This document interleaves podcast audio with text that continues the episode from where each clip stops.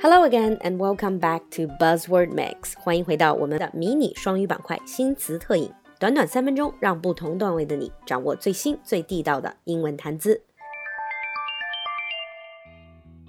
In today's Buzzword Mix, our buzzword is whale fall。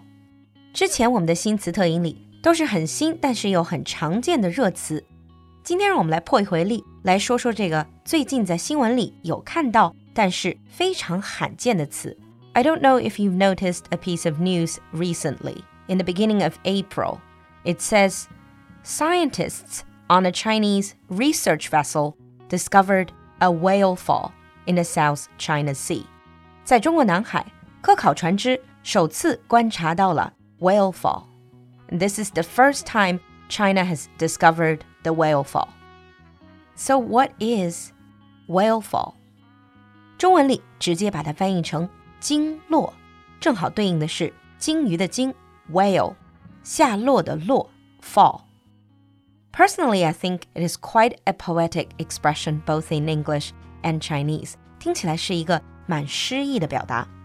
A whale fall occurs when the carcass, so the dead body of a whale, has fallen onto the ocean floor at a depth greater than 1,000 meters. 鲸落实际上就是指的，在鲸鱼死亡后，它巨大的遗骸沉落深海。And on the ocean floor, these carcasses can create a complex and localized ecosystem for a huge variety of animals and other organisms.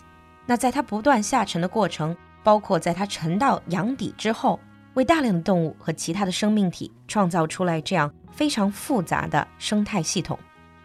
Usually, when we think about death, that is the end. But when a whale dies, the story has just begun.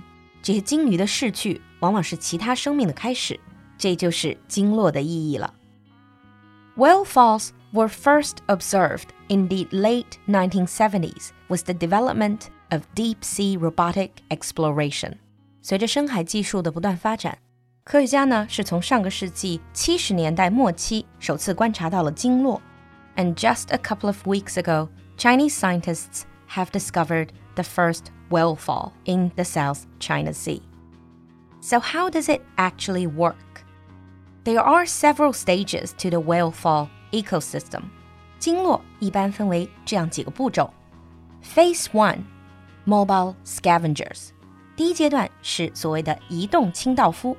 Mobile scavengers, such as hagfish and sharks, they can smell whale on the water and swim from afar, feeding for up to two years on the dead whale's soft flesh. 首先，这些移动的清道夫包括像盲鳗以及各类的鲨鱼，会来进食鲸鱼的遗骸。这个阶段可以长达两年。And then phase two is the enrichment opportunist. 第二阶段则是被叫做机会主义者的 worms, crustaceans and mollusk，比如虫子、甲壳类和软体动物，在这一阶段会进一步消化遗骸上残存的脂肪，often getting into the nutrient-enriched sediment beneath the whale for around two years，去进食鲸鱼残骸下富含营养物质的沉积物。 这个阶段也可以长达两年。And then phase three is called sulfophilic phase。第三个阶段叫做化能自养阶段。With only the skeleton remaining, bacteria begin breaking down lipids trapped inside the bones, generating sulfur. 这个时候，大量的厌氧细菌进入鲸骨和其他组织，分解其中的脂类，产生硫化氢，which attracts more bacteria and a larger community of diverse and rare species，从而吸引更多的细菌和多样物种集群。这个阶段可以长达几十年。Up to 190 different species of macroscopic animals have been found on a single skeleton. 在一具鲸骨遗骸上，肉眼可见的物种就可以多达一百九十种。While it is always sad when a whale dies, it is an amazing and beautiful part of nature that allows it to provide life on an otherwise barren seafloor. 中文里会把鲸落叫做深海中的温柔孤岛，也就是为什么有人说一鲸落万物生，because there are so many species that depend on whale falls to thrive. Now let's move on to sample sentences.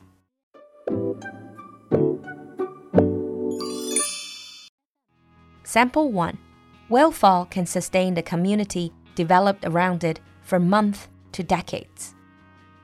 Whale fall can sustain the community developed around it for months to decades. Sample 2 At deep sea level, whale fall forms a new food web and provides energy to support single and multi cell organisms. At deep sea level, whale fall forms a new food web and provides energy to support single and multi cell organisms. 今天的词非常冷门，是不是给你带来多一点谈资呢？赶快关注我们的微信公众号“露露的英文小酒馆”来获取更多拓展内容。So what do you think of whale fall？期待你的留言，我们下期见。